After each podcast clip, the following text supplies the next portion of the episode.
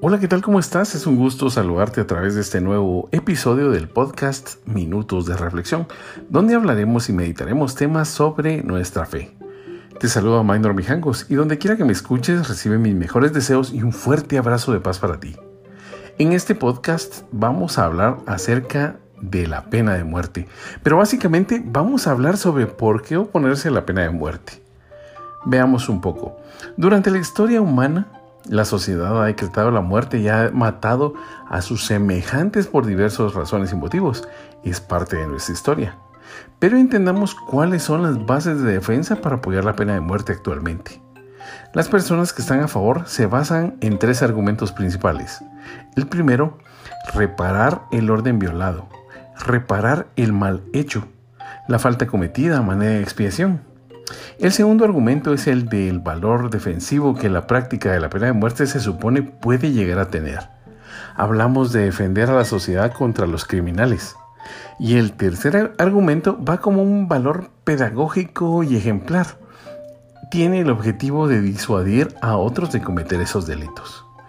Pero vamos más despacio. En primer lugar, se le da una importancia social de reparar el bien violado mediante la pena capital para manifestar públicamente la justicia. Su raíz podría estar quizás en la conciencia colectiva que siente, por ejemplo, que un asesinato es un desorden muy grave absoluto y se cree que debe ser reparado también por un acto similarmente grave absoluto definitivo. En segundo lugar, se pide la pena de muerte para la defensa del orden público. Significaría una especie de legítima defensa de la sociedad en relación a los criminales. Su ejecución es la garantía de que no volverán a cometer esos delitos. Y finalmente, se defiende proponiendo la pena de muerte como la única pedagogía eficaz para desterrar de la sociedad determinados comportamientos. Si toda pena tiene un sentido intimidatorio, la pena capital alcanzaría la máxima fuerza. Sin embargo, como cristianos debemos estar conscientes que también en estas situaciones hay que proclamar el valor de la vida humana. Y no es solo la vida del justo y el inocente la que vale o la que debe ser cuidada. El valor primordial es de la vida humana en sí misma, el valor de la vida del hombre y de todos los hombres. El argumento quizás más importante contra la pena de muerte es sencillamente que no existe ningún argumento racional a favor de ella. Algunos la han justificado, como hemos dicho, por considerarla necesaria para el orden público, para mantener la justicia y para la seguridad de la sociedad, pero esta necesidad hay que probarla. En las actuales circunstancias sociales nadie ha demostrado la necesidad de la pena de muerte para mantener el orden público. La criminalidad no es menor en los lugares donde todavía perdura.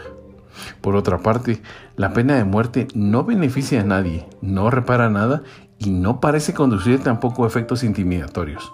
Quizás produciría ciertos efectos si existiese una conexión directa entre la realización de un delito y la consecuente condena, pero esta no se da porque el reo siempre piensa que no será descubierto. Conviene señalar además que por muy avanzada y diligente que sea la justicia humana, siempre es posible el error judicial. No se niega a la justicia el derecho de emitir benedictos y ni de imponer castigos, pero se le exige que no olvide su naturaleza falible, susceptible a cometer errores. A estos argumentos racionales es necesario añadir que la pena de muerte no es cristiana aunque por razones socioculturales algunos pasajes de la Biblia la permiten, pero sobre todo queda superada en el Nuevo Testamento al promulgar a Jesús el mandamiento supremo, el mandamiento del amor, aquel que llega incluso al enemigo, llega al perdón sin límites.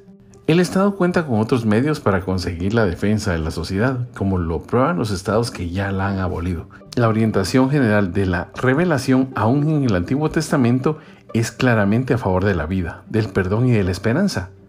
La ley del talión, ojo por ojo y diente por diente, tiene en realidad un sentido limitativo para evitar los excesos de venganza.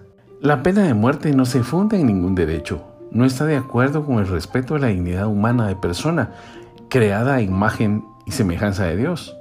Y el mensaje cristiano, desde el espíritu de las bienaventuranzas y el mandamiento del amor, se opone radicalmente a su práctica.